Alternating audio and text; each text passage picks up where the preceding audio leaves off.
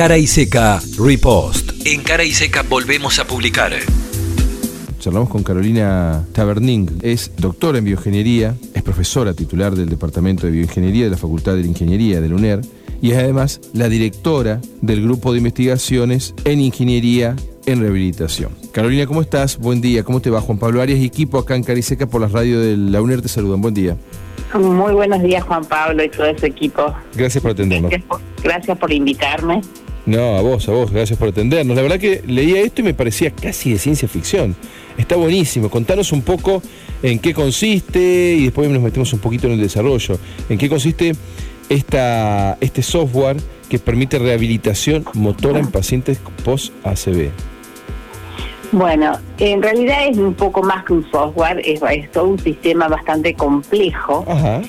que eh, comienza con la detección de eh, a través de unos pequeños sensores, unos este, electrodos de electroencefalografía que se colocan sobre el cuero cabelludo de las personas como unos pequeños discos Ajá. chiquitos que se colocan en el cuero cabelludo y que permiten sensar la actividad eléctrica eh, del, cerebral, del- de, la corteza cerebral de, de todos nosotros, ¿no? Por eso me decías que no es solamente un software, cuando decimos software, un No. programa, vas más allá de eso. es todo un sistema que tiene software, hardware, ¿no? Entonces comienza este sistema, pues esos pequeños electrodos que se colocan en el cuero cabelludo de las personas y este son esa actividad eléctrica es censada por también un equipo, un amplificador y que entonces esas señales entran a un software que sí que es, eh, tiene un núcleo grande de inteligencia artificial y detecta aquellos movimientos, las intenciones de movimiento que la persona con discapacidad no puede realizar por su este, impedimento físico, ¿no? A ver, para, si voy entendiendo bien. Me está diciendo que detecta la intención de movimiento cuando yo no puedo hacerla, si tengo, por ejemplo, algún tipo de limitaciones de estas características. Exacto, exacto. Yo no puedo mover mi mano Ajá. y eh, porque bueno tengo una secuela de hemiplegia, una parálisis, no puedo mover mi mano y ese software detecta esa intención mía de mover la mano, por ejemplo. Suena, y yo insisto en esto que dije al principio, para aquellos que estamos lejos de, de toda esta tecnología y todo este desarrollo, suena casi a ciencia ficción. Parece porque es como que este como que leemos la mente. Claro, eso te iba a decir. Es como que hay un, un programa de computación, digamos, una computadora con todos sus sensores y lo que sea necesario que corresponda, que me interpreta cuando yo no puedo realizar ese- esa acción. Exacto, exacto, exacto. Este, lee, eh, lee, interpreta la, mi intención, mi, mi, sí, sí, la mi deseo, mi deseo de hacer algo y no puedo. Claro. Y entonces cuando es- esa intención es detectada, activamos una un, un- un avatar computarizado, un videojuego, un, no, sí, que en realidad ese avatar, ese personaje, esa mano de ese personaje que se ve en la computadora Ajá. hace el movimiento que la persona no puede. Ah, ajá, Entonces. Eh, o sea, yo intento, yo tengo una parálisis, intento realizar un movimiento, Por ejemplo, agarrar una taza.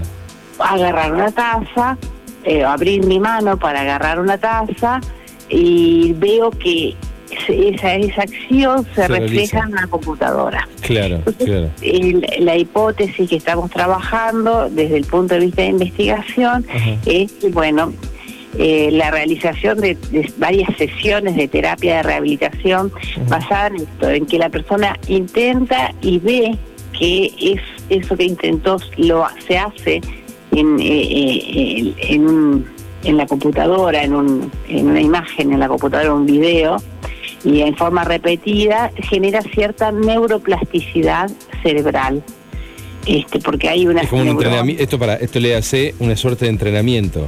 Claro, un entrenamiento cognitivo-motor que tiene ese feedback y cierra el lazo. O sea, la persona que esa intención motora que ella generó y no se concretó su propio movimiento por la discapacidad que tiene, Ajá. lo concreta la, la computadora, el, se concreta en el, en el monitor, en el de la pantalla de la computadora de alguna forma, con ese personaje, eh, esa animación computarizada. Entonces, eh, como viendo eso, viendo eso y ejercitando y cada vez intentándolo más, intentándolo más, se generan, bueno, es la hipótesis, se generan nuevas conexiones neuronales que permitan a la persona cada vez recuperar un poquito más su función O sea, que eso, eso que está sucediendo en forma virtual empiece a pasar en forma real. Exacto, exactamente.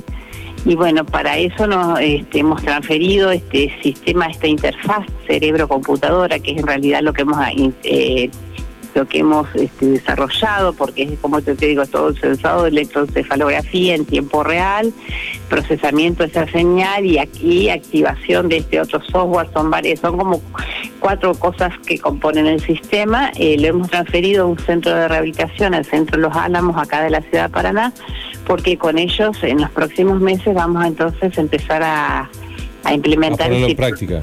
Claro, un protocolo de investigación. Qué bueno, qué bueno, qué bueno. Me imagino que aparte debe haber muchos pacientes con ganas de, avanzar sobre esa esa incapacidad o, o esa lesión incapacitante, para decirlo tal vez más correctamente, debe haber mucha gente que está muy, muy interesada y que seguramente tiene muchas ganas de el poder... cerebrovascular es la primera causa de discapacidad en el mundo. Claro. Este, así que hay ¿Y, hay trabajos de este tipo que se han realizado en otros lugares del mundo o ustedes van partiendo desde, desde cero en este desarrollo?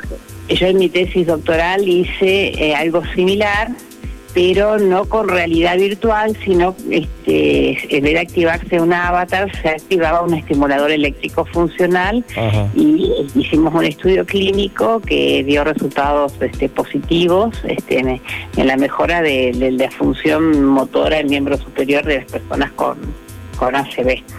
Así que bueno, este, vamos ahora a probar si esto con realidad virtual también así es de así exitoso.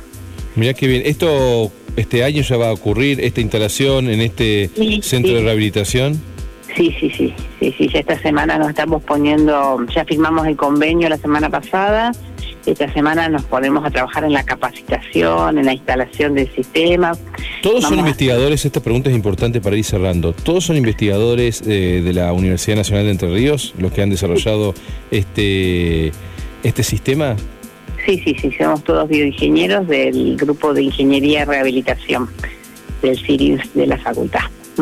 Bueno, la verdad que, que, recontra interesante. Yo lo vi y no lo podía creer, porque viste, son estas cosas que, insisto, a veces nosotros los periodistas nos enfocamos en las cuestiones diarias, la inflación, las elecciones, cuestiones de emergencia, pero vamos dejando de lado estos desarrollos que son sumamente interesantes y más aún cuando lo realizan investigadores formados en una universidad como esta, como la del UNER, en forma gratuita, con ingresos irrestrictos y con todas estas cuestiones que nosotros mencionamos todos los días sobre una universidad y que tienen que ver con las chances de permitirle a aquellos que tienen ciertos inconvenientes de salud, problemas de salud y hasta cuestiones más serias, poder salir adelante y sin que sea un impedimento cuestiones de dinero, cuestiones de fondos, porque seguramente hay tecnologías muy avanzadas en otros lugares del mundo, pero acceden a aquellos que tienen guita o dinero, o los que desarrollan son también aquellos que han pagado para una formación. Y esto ocurre